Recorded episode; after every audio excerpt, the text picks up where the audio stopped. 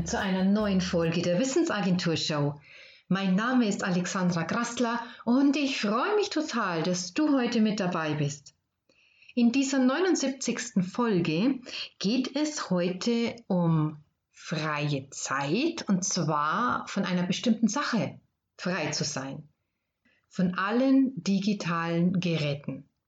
Ja, das könnte richtig hart werden beim Zuhören. Aber ich weiß, du bist mutig. Daher lass uns gleich loslegen.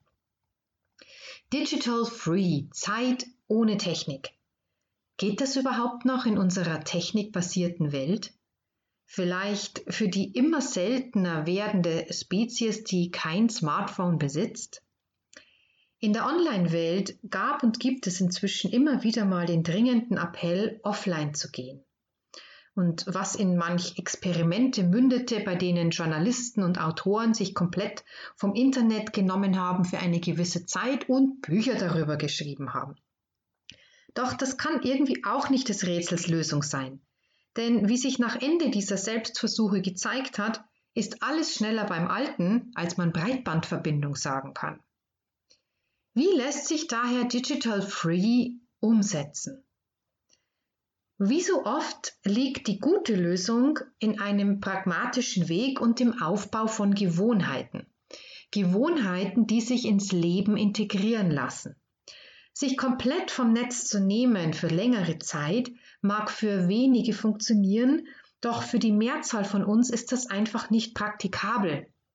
Wenn also alles nicht geht und nichts zu wenig ist, bleibt uns noch etwas etwas, das wir tun können.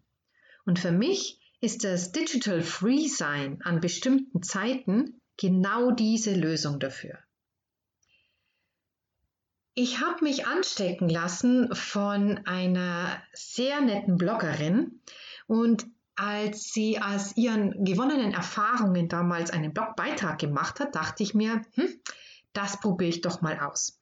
Sie hat das damals in der Fastenzeit praktiziert und zwar den Tech-Schabbat, also den Freitagabend bis Samstagabend für 24 Stunden offline zu sein. Und ihre Erfahrungen damals haben mir wirklich Mut gemacht, es doch mal selbst auszuprobieren.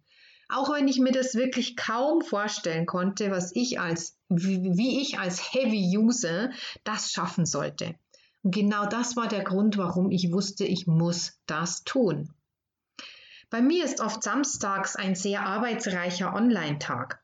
Und daher wäre für mich der Weg mit Samstag mehr mit Schmerz als Gewinn verbunden gewesen.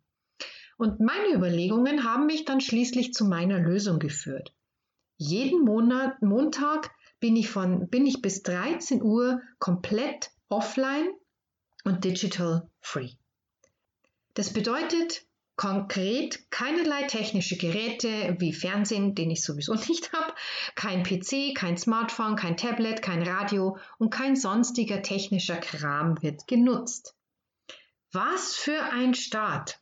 Die Woche auf diese Weise zu beginnen, verschafft mir eine Verschnaufpause in der Hektik und Schnelllebigkeit, die die Online-Welt oft darstellt.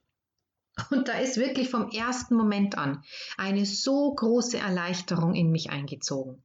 Ich muss in dieser Zeit auf nichts reagieren, ich muss keine Probleme lösen, ich kann mich in meinem Tempo um Dinge kümmern, die mir in meinem Umfeld am Herzen liegen. Denn das war etwas, was ich damit verbunden habe. Die Frage war ja, und was genau mache ich jetzt in dieser Digital Free Time?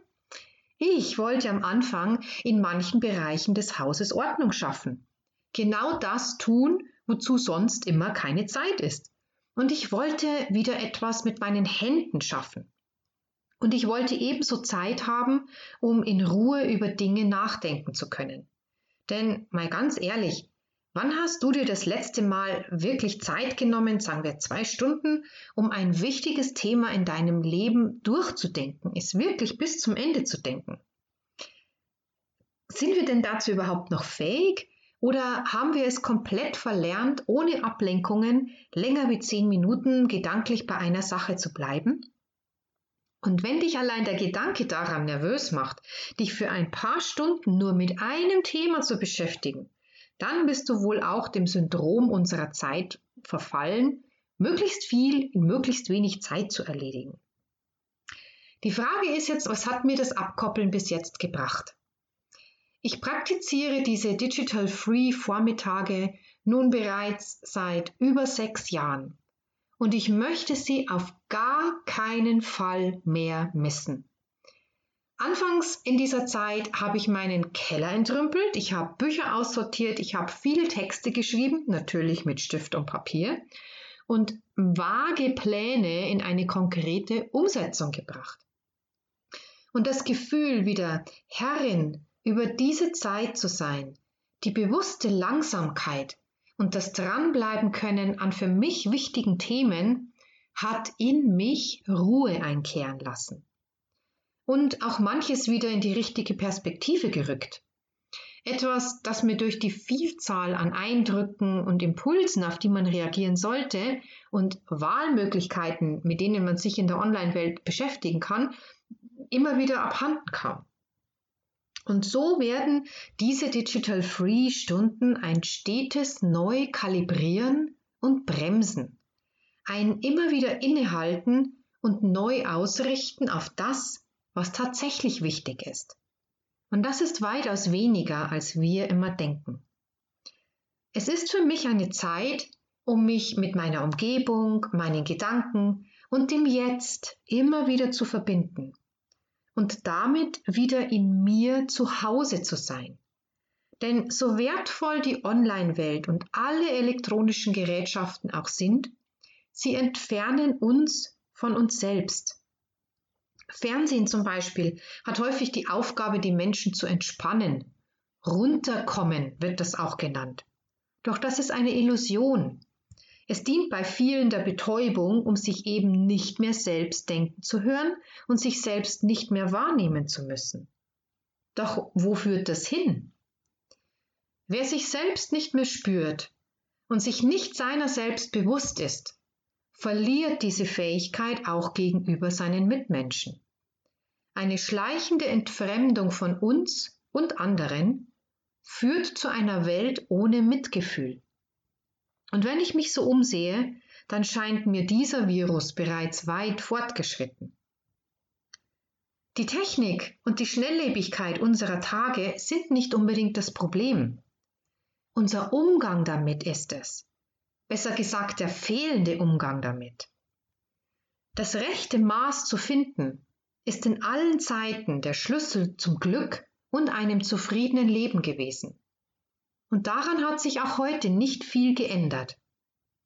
Der Bogen mag weit gespannt sein, doch wage das Experiment, dir eine feste Zeit für Stunden ohne Technik zu nehmen.